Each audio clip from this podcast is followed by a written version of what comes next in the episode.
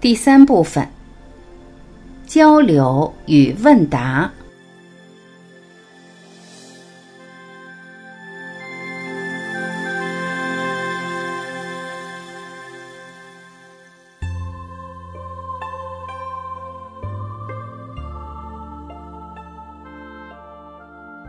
七十一。问：读经咒时理解不很通透，这种状态下读诵影响连接高维能量吗？读经要读全篇吗？只读其心咒部分会影响接收效果吗？答：其实所有的经文它有无穷多种解，没有可能把它所有的意义都解出来。跟你关联的那部分解，才是真正能够启发你的。你看别人对经文的解，能够对你产生一些帮助，但实际真正的解要用你自己的内在去解。而读经不一定需要知道它的内容，你只要读，就在与高维连接，就在跟它共振。所以一心不乱的读，就能够有机会跟高维连接。至于读全篇还是读部分的咒，那是因人而异的，或因你自己内在的法门，或因你的师傅，因你修行的特殊性。不同的法门对读经有不同的要求，有不同的规矩。你在哪个体系，就按哪个体系的规矩去做。七十二。问：外星人怎么理解？答。外星人也是我们认知投影出的像，是我们内在高维能量投影出的像。但是以三维角度去看，外星人是在启示我们这个宇宙有更高的空间层次。七十三。问：您在理论框架里谈到波粒二象性，提到波态就是信息，是意识。又提到生命存在的意义是提升意识能量维度，或者说自由度。又说到修行的根本是改变投影源。那么我想问，意识在修行中是一个什么角色，起到一个什么作用？跟前面提到的那些概念是什么关系？答：如果我们用理论去解释意识，意识实际是能量波的频谱，就像乐谱和光谱一样。意识能量实际上是承载意识的那些能量波。实际上，所有的能量都有它自己的频率，而一组能量一定有一组频率的集成。这一组频率的集合就是频谱，就像是波谱、光谱、乐谱一样，这个就形成认知。意识贯通在整个空间里面。从三维以上到 n 维，n 趋于无穷大的整体意识，我们把它称之为阿莱耶识。阿莱耶识就是所谓的含藏识，它形成了我们在现实中一切可能的投影源，也就是我们现实中所有的存在，都是由我们的阿莱耶识执着的意识、执着的认知而投影出来的，所以它扮演的是这么一个角色。三维意识一般是以思想、知识、信息呈现，高维意识被称之为宇宙意识，在心理学里把它称之为潜意识或超意识。用更简单的话说，整个宇宙的存在都可以被描述为意识能量的显化。七十四，问：选择轻生的人是可以超越生死吗？答。实际上，有的时候人不怕死，但是怕生不如死，因为当生不如死的时候，他的能量在急剧的往下掉。但是还有一个是，当他选择轻生的时候，是什么样的心理状态？如果他处在极度的自我否定的生命状态时，他整个的生命状态进入了最低谷。所以，轻生在整个生命体系里面并不可取。因为我们生命的整个过程，相当于我们在考场上，在考场上每一分每一秒都有它的价值。如果你对这场考试失望了，你也没必要去结束你的生命，因为当你结束生命的时候，是对你内在本自具足的一个彻底的否定。这种彻底的否定，使得你很难回到全然的自信中去。所以在所有的宗教里，轻生是重罪。在电影《盗梦空间》中，男主人公的太太就是自杀的。他有一句非常经典的话，他说：“现在在一个很难走出的空间里面。”七十五，问：个人与个人、个人与他人、个人与组织、个人与社会四重关系怎么摆才好呢？答：实际上，我们知道烦恼即菩提。也就是所有的投影出来的事件，所有的事物都是我们内在的投影。现实中呈现的任何一种烦恼，都是我们得智慧的机会。先看个人与个人，当我们把自己内在的所有烦恼都超越，把它转化成智慧的时候，我就是一个觉者，就是所谓的罗汉。而当我们能把别人的烦恼也当自己的烦恼去解的时候，别人的烦恼成了自己得智慧的因，这个就是菩萨的境界，这是利他的境界。而这个时候，个人与组织、个人与社会是在更大的范畴里面，把所有遇到的一切都当做自己认知中的障碍，也就是任何人的烦恼都变成自己的烦恼，对一切承担百分之百的责任。这种人就是一种更高境界的菩萨。所以说，最终当一个人能对所有众生去承担责任的时候，就是一个最高境界的菩萨。而当他能将所有的众生一切都能转化为智慧，这个时候他就觉醒圆满，他就是所谓的佛。所以说。个人与个人，个人与他人，个人与组织，个人与社会，体现的是自己在现实世界里投影的范畴。七十六。问：一个常人对事物的无动于衷，与佛家说的如如不动是一种状态吗？答。常人对事物的无动于衷，跟佛家的如如不动本质是不一样的。实际上，佛家所讲的如如不动，是真正的达到全然的高维智慧状态的时候，自己的内心不为所动。而常人对事物的无动于衷，是没有任何的觉察。佛教讲的人的内在成长，实际是对周围的世界不断的去承担，而不是对周围的事物无动于衷。因为周围的事物没有一件不是自己内在的投影。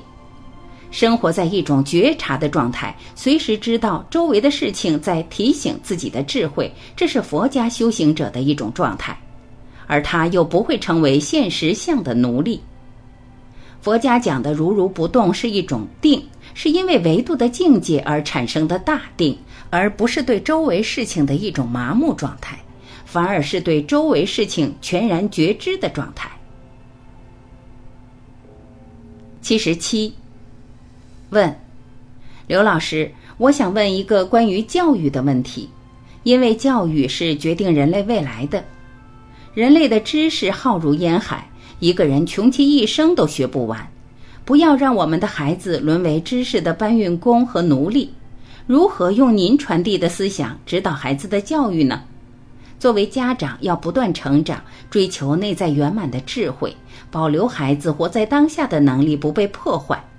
学多少知识不重要，可以这样理解吗？答：关于教育的问题，首先我们要承认，孩子带着他与生俱来的高维智慧。教育的最初是持续的呵护和唤醒他与生俱来的高维智慧，这就是童子功。我们能不能在初期保护好孩子的童子功？因为每一个时空的游戏规则是不一样的，在我们现在这个时空里面，要让孩子学会这个时空的游戏规则和驾驭工具的方法，这个相当于内功和兵器。一个人内功强悍的时候，他赤手空拳也可以打遍天下。如果这个人在内功强悍的同时，又能借助兵器。那他的知能和体能就得到了充分的延伸，他的功能就能更好发挥。所以，他的内功，也就是他内在的智慧和现有的游戏规则相结合，驾驭工具的方法是我们设计教育的关键点。我们现代教育能把这两点完整的融合的话，对孩子的教育是有帮助的。持续唤醒智慧，并能够让他自在的活在当下，在当下呈现意识能量和物质能量高度的和谐，融入这个时代，同时让这个时代成为他修炼的真正道场。我觉得这样的教育是未来教育的趋势。七十八，问刘老师，您如何看待伊朗的 Cash 科技？您认为它在未来的十年内会真正改变人类的能源获取状态吗？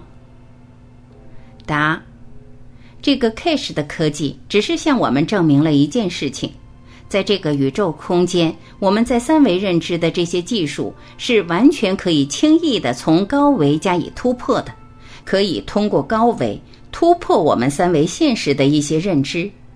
但是这些科技在现实的生活中实现，它本质的意义并不大，因为我们人类在科学技术上的发展，同时也会引起人类更大的贪心，而且有可能给人类带来灾难。因为科技发展是人为，所有的人为都是违背自然的，都是违道的。Cache 科技在未来，在我们的三维空间，也许会有一些现实的应用。但这个应用不重要，而这个事件的呈现只是告诉我们，我们是完全可以突破三维认知的，而这个突破应该发生在每一个人的内在，而不是依赖别人创造了什么。就像乔布斯发明苹果机一样，苹果技术的发明过程是他通透的跟高维连接而呈现出的自己的践行过程，这个过程中他自己会受益。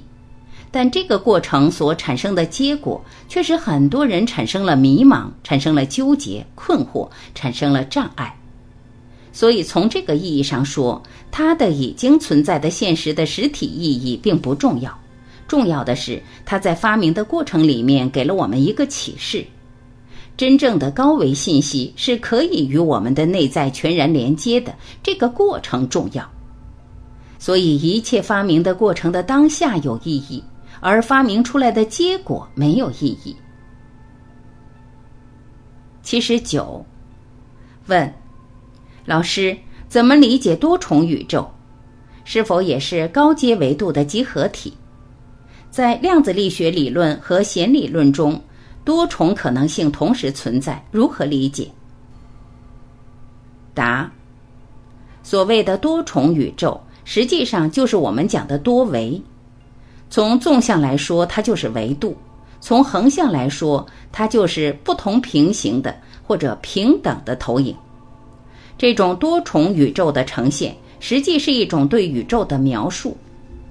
维度只是体现它的自由度不同而已。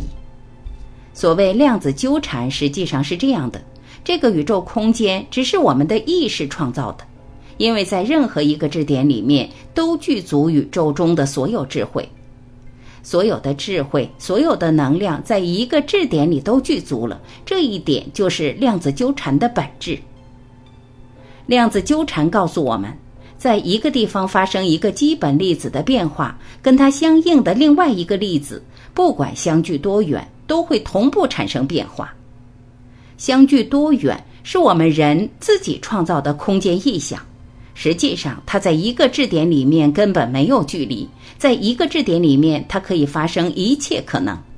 从一个质点出发，你可以创造任意的逻辑，在一个质点创造的任意逻辑里面，是可以和任何信息产生对接的。所以，这个空间中的逻辑其实是没有障碍的。当我们执着于一种逻辑的时候，我们就被这一种逻辑障碍了。当我们发现所有的逻辑在一个质点里全部相连的时候，只要我们找到那个质点，那所有的逻辑之间全部是相通的。这就是量子纠缠的本质。没有理解到量子纠缠的这种本质的时候，只是对量子纠缠的空间的中间形态的一种描述。这种描述的意义其实并不大，因为它很快会被人们的认知所突破。八十，问，意识维度与潜意识有何关系？答：在三维空间的信息没有成像的部分，我们把它称之为意识。所有的呈现都是因为意识的参与而呈现。这就是在量子物理里讲的，量子物理实验的结果与实验人的意识相关。我们讲到《易经》中的数理解读时，已经告诉大家，第三个能量波带着人的主观意识，这个主观意识投影出来的像，就是我们看到的世界。所以，人的意识是可以在三维空间里起作用的。你说的高维意识，实际上就是潜意识。意识进入三维和四维的临界态的时候，就进入我们在三维空间里没有办法精确描述的意识，这就叫潜意识。它潜在意识的更深层次的地方，跟我们内在高维连接的意识，我们把它称之为超意识。超意识的最终极限就是 n 维 n 趋于无穷大。八十一。问：当下我们应该怎样面对现状？答：当下面对现状，其实就是觉察，反求诸己。任何一个现状的呈现，其实都是我们内在的投影。所有现状的呈现，所有的认知都是障碍。我们当下觉察人生这道应用题，反求诸己，读懂这道应用题，然后去颠覆这个认知。当我们颠覆这个认知的同时，我们内在就提升了。八十二，问：存在为反应，永无止境，这是否说明人类只要活着就不可能达到道的程度？所以这个世界上没有完美的人跟事物。答：关于存在和道的概念。我们讲，每一个人自身主体是真正的宇宙，而且是真正有意义的。你看到的所有人，其实都是你投影出来的。所以，这个世界上有没有真正成道的人，对我们每一个个体来讲不重要。关键你自己是否能够成道。真正重要的是自己的意识能量维度在哪儿，自己的境界在哪儿，自己当下的生命状态是什么。关于这个世界上谁成道，谁没有成道，没有本质的意义。如果你看到了这个世界上有成道的人，说明你有成道的基因；如果你觉得世界上没有成道的人，说明你成道的基因还没有打通。佛看众生皆是佛，当你自己是佛的时候，看这个世界上全是佛。当你看这个世界上全是魔的时候，说明你自己被魔障碍着。八十三，问，可不可以分享一个您自己因投影源而改变投影像的例子？答，在现实生活中，我极少用实际的案例。为什么不用案例？是因为现实中的人太容易模仿案例。当我们去模仿案例的时候，实际上我们就已经被误导了，因为没有任何一个案例可以被全然的模仿、全然的复制。我们只是借这个理讲这个事，让我们每个人自己去悟、自己去证。你不需要模仿任何人的成功案例，所以现实中我基本不讲案例。如果有人想用他自己的事情来证明什么，那么可以直接的单线的沟通，一对一的沟通，在那个当下能够感受到彼此能量的共鸣和共振，而产生一种当下的彼此的唤醒，这件事情有意义。而在现在这个状态中去讲一个案例的话，有可能会误导各种人，因为每一个人看一个案例的角度不一样。八十四，问：人本自具足，如何解释有的人一出生就有精神、智力、肢体的残缺？答：这里讲的本自具足，不是他所呈现的现在的生命状态的本自具足，而是指他内在智慧实际是本自具足的。每一个人呈现的出生时的状态，实际上反映了他选择了什么样的人生题目来到这个世界。这个人生题目可以出自他的身体，也可以出自他的认知，或出自他对这个世界的理解。